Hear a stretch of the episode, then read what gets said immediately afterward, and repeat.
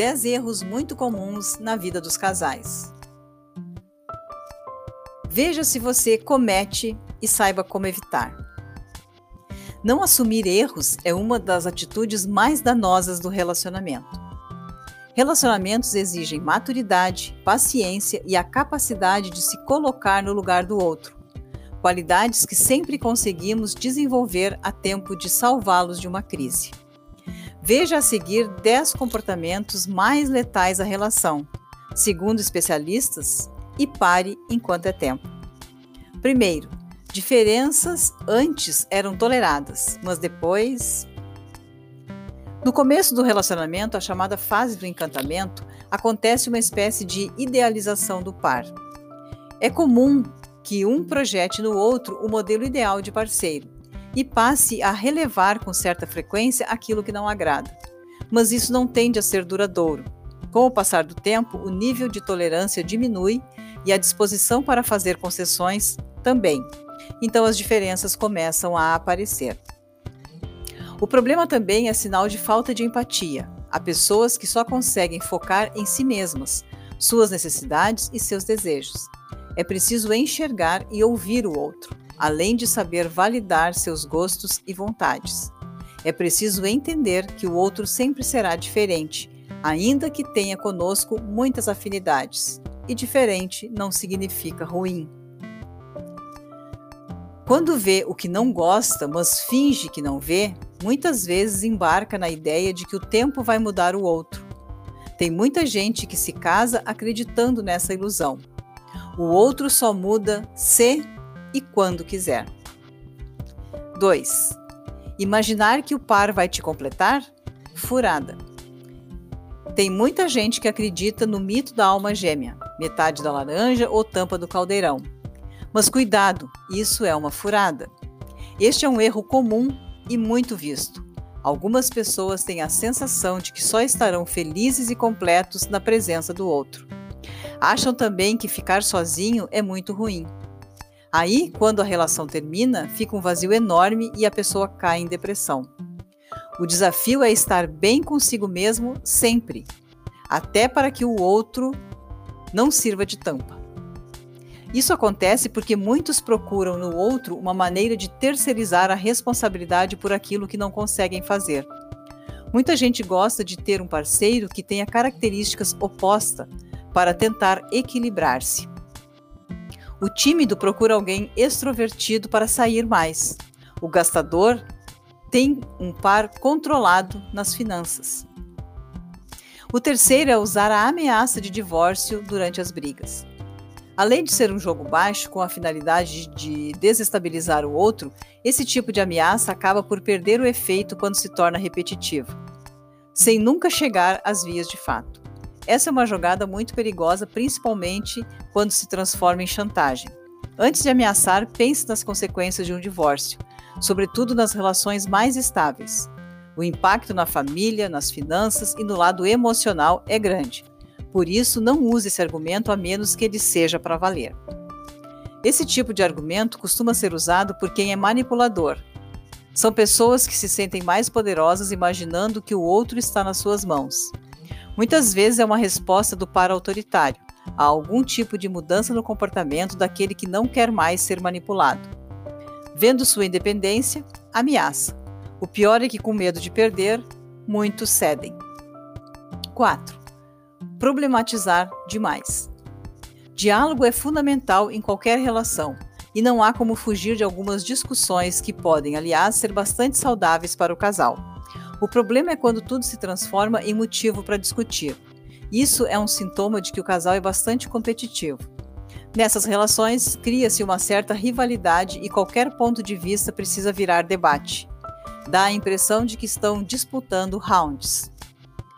O pior desse tipo de comportamento é que o relacionamento perde a leveza, fica chato e até os amigos acabam, de acabam deixando de convidar o casal que vive fazendo DR, ou seja, discutindo a relação. A atitude se torna uma marca negativa no par e vai desgastando aos poucos a relação. 5. Desesperar-se quando a fase de lua de mel termina. Não tem jeito, um dia a fase da paixão acaba e é preciso colocar os pés no chão. É claro que isso não precisa ser necessariamente ruim, mas, mais uma vez, quem se iludiu no começo vai ter mais dificuldades de viver o dia a dia da relação, com os seus problemas e desafios naturais. Isso está ligado ao quanto de expectativa se coloca no outro.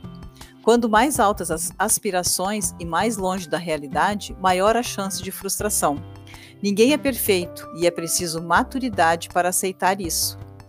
Esse é o momento de ir para a terapia de casal e realmente discutir a relação. Pode ser que o casal sozinho não consiga lidar com as frustrações, e a orientação de um profissional pode ajudar. 6. Ir morar junto cedo demais. A paixão e o deslumbramento muitas vezes nos levam à precipitação.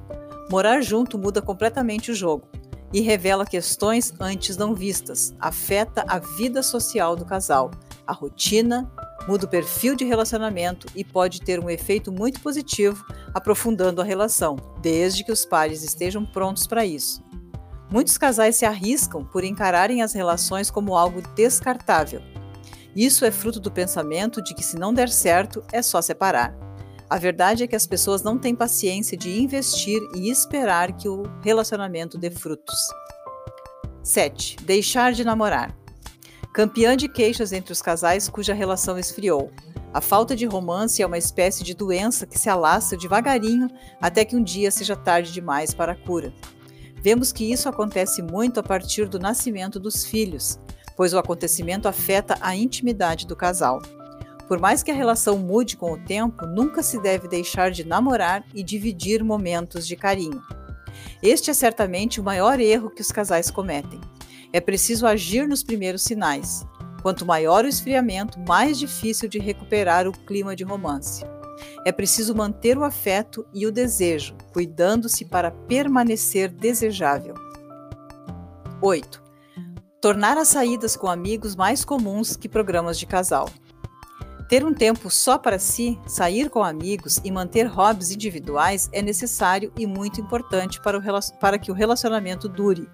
O problema é quando cada um passa a fazer uma associação direta entre prazer, lazer e amigos, sem que o outro faça parte disso. É preciso tomar cuidado para que o outro não seja somente um parceiro de problemas. As responsabilidades precisam ser divididas, mas as alegrias e as diversões também. Nem sempre, no, nos, uh, no entanto, os dois têm o mesmo ritmo e o mesmo ânimo para atividades de lazer. Aí é a hora de conversar e chegar em um acordo. Um pode ceder um pouco e o outro pode se esforçar mais. 9. Não assumir erros.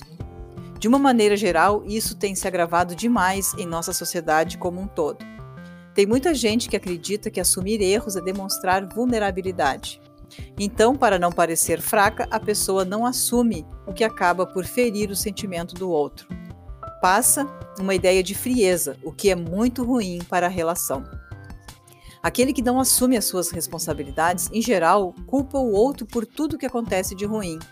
Ninguém suporta isso. É preciso ter humildade e maturidade para reconhecer que errou, pedir desculpas e procurar mudar de atitude. 10. Ir engolindo pequenos sapos e desapontamentos. Esse comportamento é muito característico de casais que em uma das partes tem uma personalidade mais forte e dominante e o outro é mais inseguro. Para alguns casais, essa complementação até pode funcionar. O problema é quando começa a virar uma ditadura em que um manda e o outro obedece. Algumas vezes, um dos parceiros se cansa de calar após muito tempo da relação, mas o outro não consegue entender a mudança, argumentando que sempre funcionou bem assim. Nesses casos, nem sempre o diálogo funciona, pois o mandão tem dificuldades de validar e compreender os sentimentos do outro. É preciso ficar alerta, pois sozinhos os sapinhos podem parecer irrelevantes, mas com o passar do tempo vão se avolumando e a situação vai se tornando insustentável. Normalmente, quem guarda tudo um dia explode de maneira violenta e acaba magoando o outro. Portanto, muita atenção. Juntos somos mais fortes, juntos com Deus, somos invencíveis.